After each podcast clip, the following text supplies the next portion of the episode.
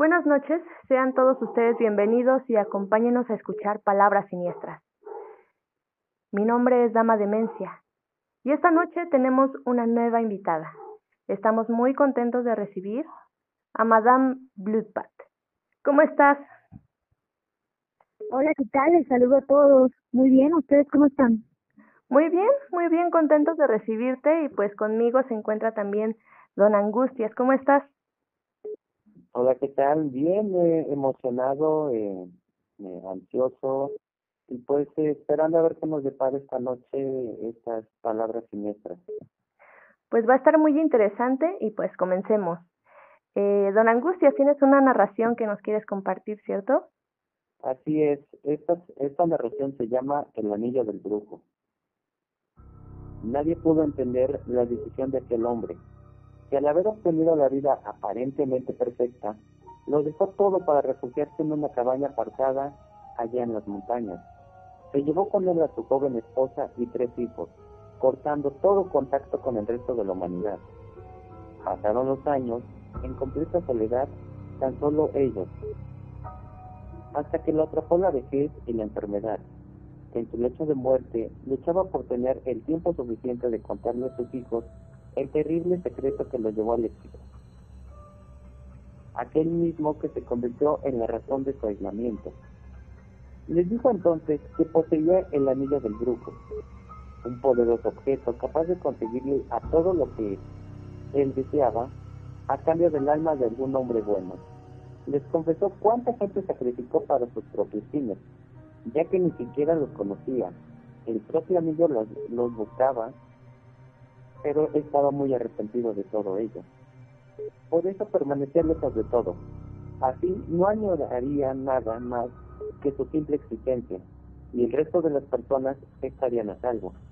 No se deshizo del anillo, pues no quería que alguien más lo tomara e hiciera sufrir a los inocentes así que se habría convertido en su guardián. Esperaba que sus hijos siguieran su camino, pero estos tenían otra cosa en mente. En cuanto supieron en dónde estaba, quisieron probar su eficacia. Pelearon por él, vivieron hasta que solo quedó uno vivo y se puso el anillo en el dedo. Pero en ese instante un terrible ardor corrió por todo su cuerpo, quemándolo desde adentro. Enormes llamas le salían por cada poro, provocando un terrible dolor pero manteniendo la piel intacta. Se retorcía y gemía ante la sensación de que algo invadía su cuerpo. En unos instantes también estaba muerto en el suelo. El anillo no debía usarse. Bastaba con solo dirigirse a él para pedir deseos. Solo un alma buena se requería para hacerlo funcionar, pero un alma retorcida servía para que el brujo volviera a la vida. Lo hizo en el cuerpo del ambicioso muchacho y bajó de la montaña a conocer el nuevo mundo y esparcir su nuevo reino de terror. ¿Qué opinan de esta historia? Está muy interesante, ¿no? Y estuvo buena, muy mística, como de leyenda eh, de tiempos antiguos. Sí, básicamente e, esta leyenda se cuenta que es muy eh, bueno, que es verdadera, pero se cuenta que es de, de la región de, de España, más o menos por esas, eh, esas zonas, y se dice que es eh, demasiadamente antigua, pero que sí se pudo haber sido cierta. Y es que me parece curioso, por ejemplo, estos objetos que tienen cierta fuerza energética, ¿no? No creo que sea muy alejado de la realidad de esta narración. Por mientras, les tengo un dato paranormal que les quiero compartir y dice así. Se dice que los fantasmas o entes pueden alimentarse de nuestro miedo. ¿Ustedes creen eso? Yo creo eso. En lo personal, yo creo que entre más miedo le tengas a un fantasma, a una entidad, a un ente, eh, algo de bajo astral, eh, más se alimenta y más se apega a ti. Entonces, ¿tú crees que el propósito de los fantasmas es eso. Eh, básicamente no, pero en un sentido eh, podría ser cierto, ya que recordemos que eh, los entes se alimentan de nuestra energía, o sea, todos los que son fantasmas, seres eh, no astrales, eh, etcétera, se alimentan de nuestra energía y muchas veces eh, nuestro nuestra energía depende eh, de, de nuestro estado de ánimo. Eh, algunos eh, fantasmas, ya lo hemos dicho, algunas entidades paranormales se rigen bajo eh, un sentido de que no todos son energías demasiadamente negativas, pero tampoco todos son energía positiva. Entonces, eh, una entidad paranormal, un ser demoníaco, digamos así, de muy bajo astral, se alimenta de nuestra energía eh, eh, en un sentido negativo y si estamos, eh, si le tenemos mucho miedo, mucho pavor, eh, esa energía se, se alimenta más y más y, y es cuando se te apega más a ti y, y mediante esa forma pues se alimenta. Ok, sí, pero nos estaríamos entonces refiriendo como a, a lo mejor en algunas culturas lo veían como una especie de demonio y en otras, como tú lo refieres, ¿no? Como entidades del bajo astral. Sí, es, es- eso es correcto. Eh, depende del tipo de percepción, porque también, dependiendo el lugar, dependiendo la zona eh, eh, geográfica, nos, nos podemos referir, eh, pero eh, está por algunos investigadores paranormales y, y gente que, que se ha metido un poquito más en todo este aspecto, pues está comprobado de que de cierta manera sí los entes se alimentan de nuestra energía y, y pues muchas veces por eso es que se llegan a pegar a nosotros. Sí, como bien dicen, solo puede aceptarte aquello en lo que realmente crees. Entonces, si, si tienes, si sientes ese miedo es porque crees que hay algo ahí, tal vez, y entonces eres más vulnerable, ¿no? Que nosotros Sí, mismos exactamente. traigamos eso, ¿no? Ajá. Ah, claro, también la ley de atracción. Cambiando un poquito de tema, nuestra invitada, invitada Madame Bloodbath tiene una narración también que nos va a compartir en este instante. Bueno, esta se llama La sonrisa del payaso. Una joven esperaba el autobús de noche en una de las marquesinas de la zona de Metropolitano, el principal núcleo de colegios mayores de la capital. La zona está rodeada de los parques que forman el campus universitario y, junto con las facultades vacías, logran un perfecto escenario de película de terror. La espera de la joven fue interrumpida cuando un grupo de jóvenes supuestamente de aspecto skinhead, se acercaron a ella, lo que repentinamente la sacó de sus pensamientos. Empezaron a hablar y a burlarse de la joven, y después comenzaron a forzarla. Para hacer eso aún más macabro, le dibujaron la sonrisa del payaso para poder violarla sin que ella pudiese gritar. Este tipo de tortura consiste en hacerle a la víctima un corte en cada lado de la comisura de los labios, de forma que, si abre la boca para gritar, la herida se desgarra. Los rumores de este tipo de agresión fueron tan fuertes que, en 2003, los directores de varios colegios mayores madrileños tuvieron una serie de reuniones para investigar e intentar poner fin a esta alarma que se extendía entre los jóvenes universitarios. Pero, como sucede con la mayoría de las leyendas urbanas, no se pudieron contrastar los hechos, ya que ningún hospital de Madrid había registrado un paciente con este tipo de agresión. Uy, personalmente a mí me llama mucho la atención y me da mucho escalofrío escuchar ese tipo como de casos en los que se se le agrede a una persona de esa manera físicamente, no sé, me, me causa una sensación como extraña. Además, es otro tipo como de terror que te puede causar una historia así, porque esto sí es algo que de verdad sucede. A lo mejor es, en este caso, simplemente una leyenda urbana de esa zona, pero se sabe que sí hay eh, pues violadores y criminales que son capaces de, de ese tipo de tortura además, ¿no? Y que lo hacen por placer. Sí, sí, sí, ese ese miedo que a veces uno le tiene más a las personas vivas que ah, que a las que a los entes que podrían estar por allí.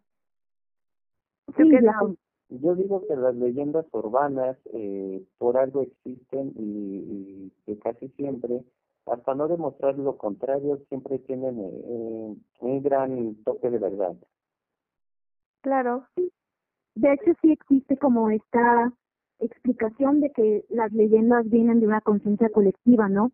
a lo mejor no es 100% los hechos que se narran y, y ya están, sobre todo como van de, de boca en boca, pues se distorsionan ciertos datos y se van convirtiendo en cosas que tal vez no, no acatan a la realidad se van un poco tal vez a la fantasía, pero pues esto que estamos, eh, bueno, lo que les conté, la historia que les conté, sí es algo que definitivamente puede suceder.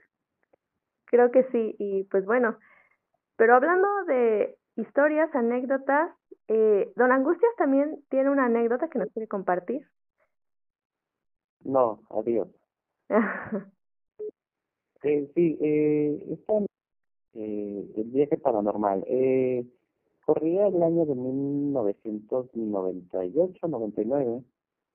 Un grupo de amigos eh, decidieron eh, estrenar eh, una nueva carretera. Ellos eh, tenían la idea de que viajar era lo mejor que se podía pasar en la vida y decidieron que eh, pues eh, había, habían construido una carretera nueva, ellos estaban dispuestos a, a viajar eh, y tomaron eh, la decisión de que bueno, pues vámonos, eh, no, hay, no hay cosa mejor eh, que hacer en esta vida. Eh, agarraron sus cositas, compraron sus, sus, sus botanas, sus cosas para poder viajar y se encarrilaron. Una vez dentro de esta carretera, no tuvieron mayor problema, la carretera estaba nueva, como ya lo hemos mencionado, y de repente vieron un letrero que estaba como un poquito, eh, digamos que como oculto, ¿no? Pero pues ellos para no perderse, como era la primera vez que viajaban, pues se detuvieron a ver qué decían y encontraron que decía, eh, el letrero decía, hotel 100 pesos la noche, eh, y pues para ellos se les hizo una gana de 100 pesos, eh, un hotel, no importaba, eh, decía el, el, letrero, no importa cuántas personas, adelante. Ellos eh, decidieron tomar esa desviación y, y vámonos eh, al hotel. Y cuál fue su sorpresa que llegaron a un hotel nuevo, de lujo, eh, totalmente, eh, pues, eh, digamos que hasta se podía ver lo fresco de la pintura porque estaba eh, en muy buenas condiciones. Ellos inmediatamente pensaron que no, que pues ese eh, ese hotel no podía valer 100 pesos la noche. ¿Cómo, cómo podría ser posible? Eh, sin embargo, eh, por alguna razón decidieron bajarse a preguntar y sí, efectivamente los atendieron, 100 pesos la noche. Eh, el hotel estaba junto a una playa, que era una playa eh, pues nueva que, estaba recién eh, pues eh, poblada, que estaban recién poblando. Y todo estuvo bien, ellos pasaron eh, de alguna manera no quisieron eh, irse hacia otros lados, decidieron que pues en esa playa tenían todo, en el hotel tenían todo y listo. Eh, terminó su, su viaje, decidieron terminar su viaje, regresaron, pero eh, de alguna manera como que ellos no creían que pues eh, eso, eso hubiera sido real, ¿no? Así que deciden eh, días después eh, volver a regresar a ese lugar a ese hotel para pues eh, convivir porque ya le habían platicado a medio mundo que, que pues eh, habían ido a hotel y que esa playa estaba muy bonita y etcétera. Y y deciden sabes que vamos a, irnos a ese lugar vamos a regresar y en esta ocasión ya, ya no eran carros ya eran tres carros que porque los amigos estaban oye en un hotel la playa lo que nos cuentan la comida vamos eh, en ese momento se deciden ir y de repente, eh, según a, lo que ellos eh, creían o lo que recordaban, eh, no encontraron el letrero, no encontraban la desviación, manejaron mucho de ida, de regreso, eh, hasta que preguntaron a, a un agente en el que eh, esa persona les dijo, si ustedes fueron una víctima más de el viaje paranormal. ¿Cómo que eso? Sí. Eh, miren, sigan por este eh, sendero que está ahí y encontrarán ese hermoso hotel que ustedes decían. ¿Ok? ¿Cuál fue la sorpresa de estos eh, amantes de la excursión que cuando llegan a, al final de ese sendero encuentran eh, totalmente un lugar eh, ya casi en ruinas, deplorable, eh, literalmente lo que ellos conocieron como un hotel lujoso estaba todo en, empolvado, estaba deshabitado, no eh, había basura, no existía otra cosa, la playa no era nada de lo que ellos recordaban. Y simplemente eh, cuenta la anécdota que fue esta persona que me contó la anécdota cuenta que lo único que pudieron hacer es volverse a ver y decir, eh, nosotros nos vamos de aquí. ¿Será posible que algo así suceda? Sí, es posible porque en lo personal me tocó vivir una situación parecida, no exacta, no, o sea, no, no tanto, pero sí, sí, sí es posible y conozco gente que les ha tocado situaciones muy parecidas y, y no encuentro yo una explicación a, mi forma de, de ver las cosas de cómo pudo haber sucedido eso. Sí, sí es algo muy loco de imaginar, la verdad pero no sé si han escuchado hablar como estos glitches de la realidad, o sea que de pronto pueden aparecer cosas en un momento determinado que no deberían estar ahí, eh, todo este rollo. O sea, sí se cuenta mucho como, como que este tipo de cosas suceden, pero yo también lo trato de imaginar y se me hace casi imposible. Sí, son esos famosos fallos en la realidad. Eh, en los que muchas veces decimos, o sea, eh, ¿cómo es posible esto? O sea, esto lo hemos visto en, en las películas de, cine, de los grandes eh, estudios, pero eh, ya que nos pasa en la vida real es muy complicado de, de creerlo, ¿no? Porque imaginar que algo así pueda suceder es increíble, pero realmente yo, estas personas que me contaron la anécdota son personas cercanas que que eh, todos los que me contaron esa anécdota me lo contaron fielmente, o sea, no es como que uno me lo contó de una forma, otro de otra y otro de otra, no, los tres eh, contaban esas eh, esa anécdota de la misma forma y, es como de que, bueno, entonces, eh, pues no, ¿cómo no creerles así? Claro, ya cuando escuchas a una persona que te lo está contando de su, de su misma voz, puedes darte cuenta si lo está inventando o no, ¿verdad? Pero bueno, sí. Pasando a otro tema, quisiera pasar al debate que hacemos cada semana. El video de esta semana se llama Top 5 videos de fantasmas que no te dejarán dormir. Y pues bueno, como saben, Don Angustias está a favor de que estos videos son reales y pues nuestra invitada y su servidora pensamos que son falsos. Este, ¿nos quisieras decir? Sí, porque creo que son falsos. Ajá, por favor. Bueno, yo obviamente sí creo en lo paranormal, pero en estos videos me parece que la mayoría son convenientemente como videos de baja calidad, que son fácilmente alterables, o sea, con edición sencilla, eh, que está al alcance de cualquier editor mm, medio chafa que puedas conseguir por ahí, ¿no? Por ejemplo. Mm. Y, por ejemplo, estos otros videos, no sé si fueron uno o dos, que eran de gente que estaba en TikTok, se está volviendo como mucho de moda esto de hacer TikToks y que casualmente sucede algo paranormal, ¿no? Pero también eh, son cosas que son fácilmente realizables con ciertos efectos de grabación, eh, también la atmósfera, por ejemplo, en el video de la muñeca que se mueve, que trajo una señora de España ah, y todo ese rollo, eh, cuando se ve que realmente la muñeca se está moviendo desde una toma fija eh, que podría ser tal vez más realista, está convenientemente la habitación eh, muy oscura, ¿no? Entonces, cualquier hilo que le pudieras poner ahí se camufla y sería muy el que más o menos me parece que puedes llegar a dudar es el de la señora, como una señora fantasma que trae una bata blanca que pasa por un video de grabación, de una cámara de grabación, pues. Sí. Creo que ese sí te llega a impactar un poco, pero también es fácilmente evitable. Y no, o sea, no me hagan hablar ni siquiera de ese otro video en el que maneja que están unos amigos como en una reunión, creo que viendo un partido, y que de pronto la toma pasa por la puerta de atrás que es de cristal y de ahí ahí se ve una figura extraña y no sé qué cosa. Realmente no se ve nada, son puras sombras y cuando ya te describen lo que supuestamente tienes que ver, sí lo llegas a imaginar, ¿no? Sí. Pero, o sea, no, no, no es algo que se vea con claridad, es como cuando te dicen, sí, mira, ve eso, es alguna cosa extraña y te la describen y entonces ya la puedes ver, pero hasta que te la describen y te meten ideas a la cabeza, porque si no, pues no ves nada con claridad.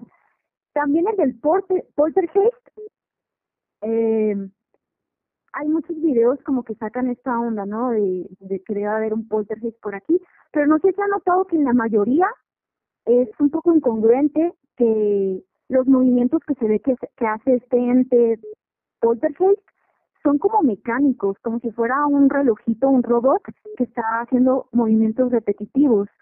Y eh, pues también se supone que los, los investigadores paranormales definen que la energía de un poltergeist es caótica y que se asemeja más a, algo que está aprisionado en otra dimensión y al querer escapar de esa dimensión hace contacto con la nuestra y por eso ocasiona que las cosas se muevan y todo. Eh, como este contacto con el mundo físico lo, lo, lo sangolotea, ¿no?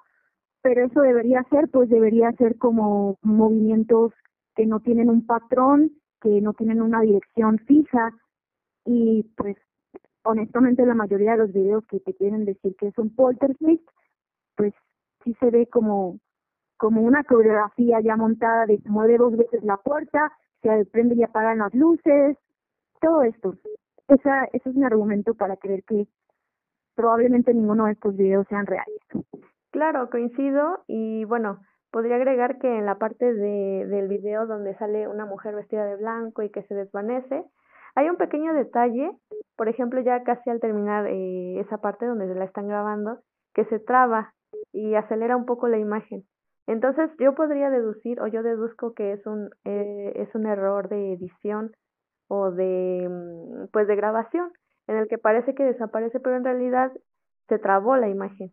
Y por ejemplo, en el primer video en el que están en una morgue y parpadean las luces, podría decir que es un error técnico de luces. O sea, y coincido contigo que muchos de los videos pueden, pueden ser realizados, bueno, realizados de manera que pues causen este miedo y pues...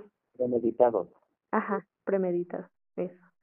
Y este, mm, y pues claro, la, la edición del video que, que, en que en total tiene los cinco videos de terror, pues está editado de una manera que sea un ambiente de terror, de miedo, pero en realidad estos videos como que para mí mm, no, no tienen un fundamento para decir que sean paranormales. Ok, tomando la, la palabra en, en pro de, los argumentos de pues de que de que esto es eh, realidad yo yo quiero comenzar diciendo de que eh, desafortunadamente yo creo que esas eh, moditas o modismos que se han creado en, algunas redes sociales nos han vuelto un poco insensibles a las ideas de que eh, muchas cosas son reales. ¿Por qué? Eh, al, crear ese modismo de, crear eh, videos eh, tan continuamente o que esos videos se vuelven virales o demasiadamente conocidos en, en, en las redes sociales, mucha de la gente eh, comienza a desmitificar y a, a quitarle eh, esa ese valor creíble que se le puede llamar a un video. Sí, eh, eh, yo en lo personal, eh, al ver estos videos, sí, sí puedo creer que sean verdad. Es cierto, eh, existen unos estándares, como lo mencionaba nuestra invitada, estándares de que, por ejemplo, poltergeist es eh, debe de ser un poquito más eh, alocado, es un poquito más rebelde, es eh, de los eh, entes o entidades paranormales más agresivas, no tanto como un ser de bajo astral, que digámoslo así, pero sí es, es algo muy, muy agresivo.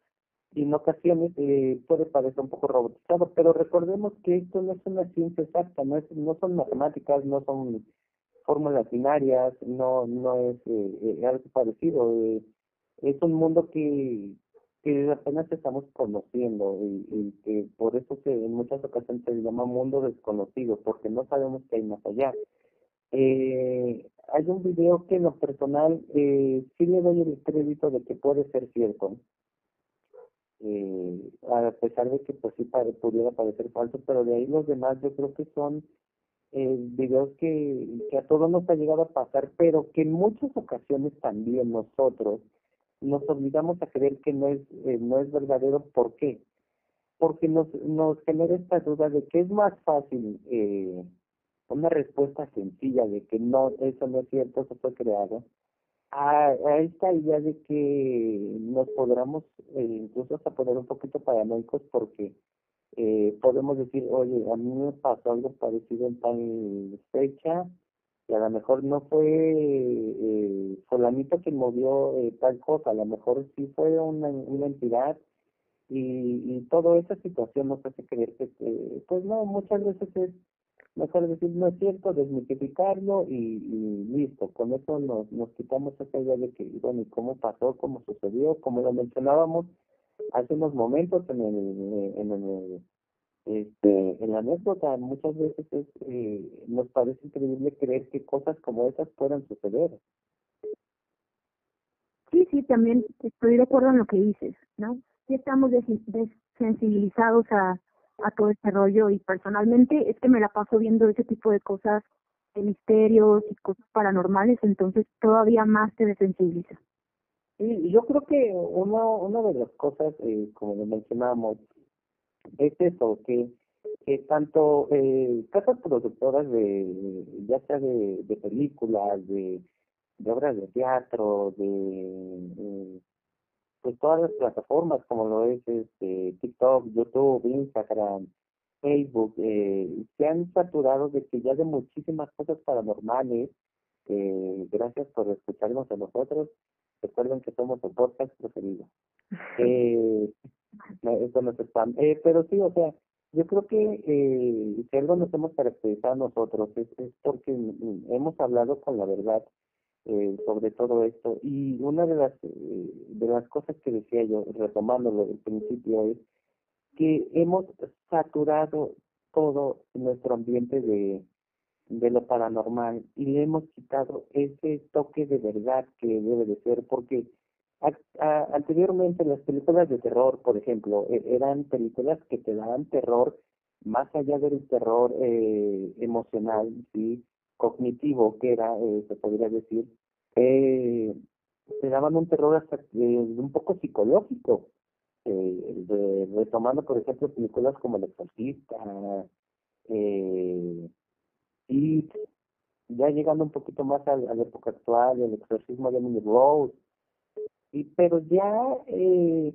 de un tiempo para acá se volvió terror cognitivo en el que eh, te, te daba susto porque de repente estaba una escena en la que no, no sucedía nada, estaba el silencio y de repente se oyó un grito, un golpazo, se aparecía eh, una una persona, el, el fantasma, la entidad, que no estoy diciendo que la película, eh, las películas de los eh, eh Warren sean malas, eh, tal vez las un poco, pero eh, yo creo que muchas veces eh, eso, eso es lo que se ha vuelto terror y eso nos ha llevado a que muchas veces ya no creamos en todo lo que vemos porque decimos, no, pues si en Hollywood lo pudieron hacer, pues qué, qué tanto que un cuate que, que sabe usar el, el Sony Vega Pro eh, lo puede hacer para subir a su TikTok. Sí, el, llamado Scream, ¿no? Ya el cine ha abusado mucho de ese recurso, la verdad. Sí, ya hoy en día yo creo que eh, ya ya no solo el cine, ya yo eh, soy muy afán de ver muchas veces videos como estos eh, y, y muchas en muchas ocasiones ya no los veo en páginas que, que se dedican a, a recopilar eso. Yo simplemente hay veces que hay dos, tres youtubers eh, que, que reaccionan a eso y prefiero verlo eso porque son reacciones orgánicas, ya no es lo mismo que la reacción que tuviera, por ejemplo, Alberto del Arco, que es un gran investigador, a la reacción que pudiera tener, por ejemplo, Fede Lobo. Ajá. Sí, son dos ramas distintas, ¿no? También. Yo creo que... época en la que estuvo la onda de las creepypastas y que se mandaban muchos videos, no sé si les tocó, que que se, supone que te entretenían con otra cosa y de repente salía una mona japonesa con cara deforme gritando. Eh, sí, yo, yo creo que eso fue eh, Eh, es bueno, no, los creepypastas fueron eh, una cosa y los creepy eh, screens fueron otra cosa. Eh, los creepypastas eran historias. Eh, o sea, eran de pronto videos en los que te estaban contando la creepypasta y también los screens. Ajá, eh, por eso te digo, una cosa eran los creepypastas y otra cosa eran los creepy screens. Los creepypastas eran, eh, tomaban una historia normal, eh, y, por ejemplo, de una caricatura, de una serie, de, de cualquier cosa, y, y la tornaban a modo o a, de cierta forma, eh, pues, eh, desagradable en cierto sentido, ¿no? Como oscuro. Y los creepy screens era eso que te, te estaban contando la historia y te metían un GIF, un video, un, un sonido de un grito de algo eh, que te hacía hasta brincar y pues sí, desafortunadamente son parte de, de lo de cómo empezó esta de sensibilización hacia todo lo paranormal. Sí, claro. Y hablando concretamente de este video, pues a final de cuentas serán las personas que nos estén escuchando quienes decidan si creen que es real o falso. Pero bueno, eh, pasando a otro tema, ¿quisieras decirnos, don Angustias, qué sigue? Y bueno, para finalizar eh, este episodio más, eh, pues como siempre no nos queda otra cosa más que pues la última narración de este episodio que será nuestra anfitriona Dama Demencia quien nos la contará. Esta historia se llama Hermano Fantasma. Mi casa fue construida en 1904. Es una casa unifamiliar, con un marco de madera sobre una base de bloques de hormigón. He estado viviendo aquí por unos 12 años. De todas las cosas raras que mis hermanos y yo hemos visto o escuchado en esta casa, esta es mi favorita. Le pasó a mi hermano. Hace unos 10 años, mi hermano y sus mejores amigos comenzaron una banda de garage. Solían reunirse los domingos por la tarde. Practicaban hasta, altas horas de la noche y por lo general terminaban antes de las 8 pm. Este era el momento en que generalmente me iba a la cama, pues trabajaba en el turno de noche. Ocurrió a fines de otoño, por lo que los días se estaban acortando. Acababan de terminar una larga sesión cuando decidieron ir a la casa de otra persona. Mi hermano le entregó las llaves de su auto a su amigo del sótano. Lo malo era que tendrían que caminar hasta la parte trasera del sótano, subir las escaleras traseras, atravesar la puerta de la cocina, bajar por el pasillo hasta la sala de estar y salir por la puerta principal. Todos estaban afuera sentados en la camioneta de mi hermano, esperándolo. Mi hermano estaba subiendo las escaleras traseras cuando recordó que se había olvidado de su teléfono. Tomó la decisión de regresar. Nuestro sótano no es un lugar muy limpio, ni tampoco el más agradable. Hemos tenido más de un accidente allá abajo. La caldera y la unidad de calefacción principal están justo en el medio. Entonces, cuando mi hermano regresó, estaba a punto de tomar su teléfono y de pronto, por el rabillo del ojo, lo vio. Es una figura sombría, justo en su visión periférica. Un sentimiento de temor e inquietud se apoderó de mi hermano. Nos habían enseñado que si estabas en presencia de un espíritu, un fantasma, y sentías una mala vibra, debías decir una oración rápida o maldecirlo. Mi hermano eligió lo último. Luego, comenzó a caminar hacia la parte trasera del sótano y rápidamente subió las escaleras. Cerró las puertas y apagó las luces mientras salía. El último interruptor de la luz está en el lado opuesto de la puerta principal. Afortunadamente la puerta estaba abierta y la luz de la farola inundaba la sala de estar con su luz. Mi hermano dijo que sintió algo en la espalda, pero en ningún momento se dio la vuelta. Cuando pulsó el último interruptor, la sala de estar se oscureció, al igual que el resto de la casa. Al salir, tiró de la puerta y la cerró detrás de él aún sosteniendo su teléfono en una mano y trotó por los pocos escalones del porche. Caminó hacia la puerta de entrada. Nuestra casa se encuentra lejos de la calle principal. Tenemos un gran patio delantero, pero no hay garaje trasero. Cuando cerró la brecha entre él y su camioneta cargada de amigos, sonrió y se recriminó y se recargó en su cabeza, enojado consigo mismo por asustarse cuando no había razón. Se sentó al lado del conductor de la camioneta, se puso el cinturón de seguridad y se preparó para, salir del estacionamiento. Cuando uno de sus amigos habló. Oye, espera. ¿Qué ha ido tu hermano? ¿Viene con nosotros? ¿Qué quieres decir? inquirió mi hermano. Fue a trabajar temprano esta noche. ¿Ya se fue? ¿Ves su auto en alguna parte? La siguiente pregunta que le hicieron le heló la sangre. Entonces, ¿quién caminaba detrás de ti cuando salías de la casa? Y así concluye esta historia, ¿cómo ven? Uy, sentí cositas. Desafortunadamente yo creo que ese es eh, uno de los ejemplos que hemos mencionado en anteriores episodios, de que muchas veces nuestra visión periférica llega a captar eh, cosas que, que muchas veces nuestro eh, consciente no, no logra captar como tal y, pues bueno nos, nos lleva a conocer eh, eh, que en algunas ocasiones no sabemos eh, en el lugar en el que estamos en el momento si algo sucedió o existe alguna presencia por ahí. Claro. Ese tipo de cosas sí me han llegado a suceder a mí, que la verdad nunca voy a estar segura si fue real o fue algún efecto de luces o mi imaginación, ¿no? Claro, y que por por nuestra propia tranquilidad decimos que pues que es nuestra imaginación. Exacto, sobre todo si estoy solo.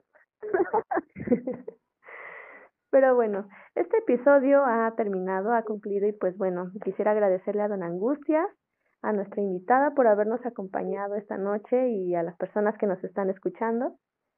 Y pues bueno, nos escuchamos la próxima semana aquí en Palabras Siniestras.